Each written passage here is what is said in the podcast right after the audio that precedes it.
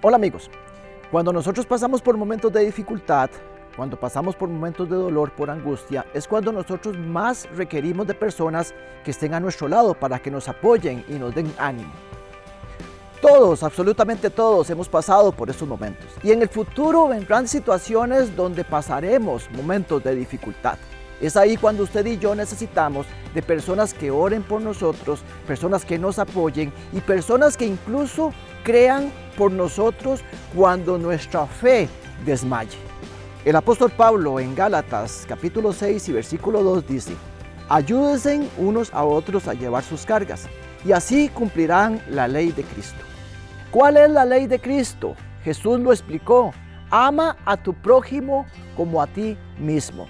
Cada vez que nosotros ayudamos a nuestro prójimo, cada vez que nosotros apoyamos y nos apoyamos mutuamente, estamos cumpliendo la ley de Cristo.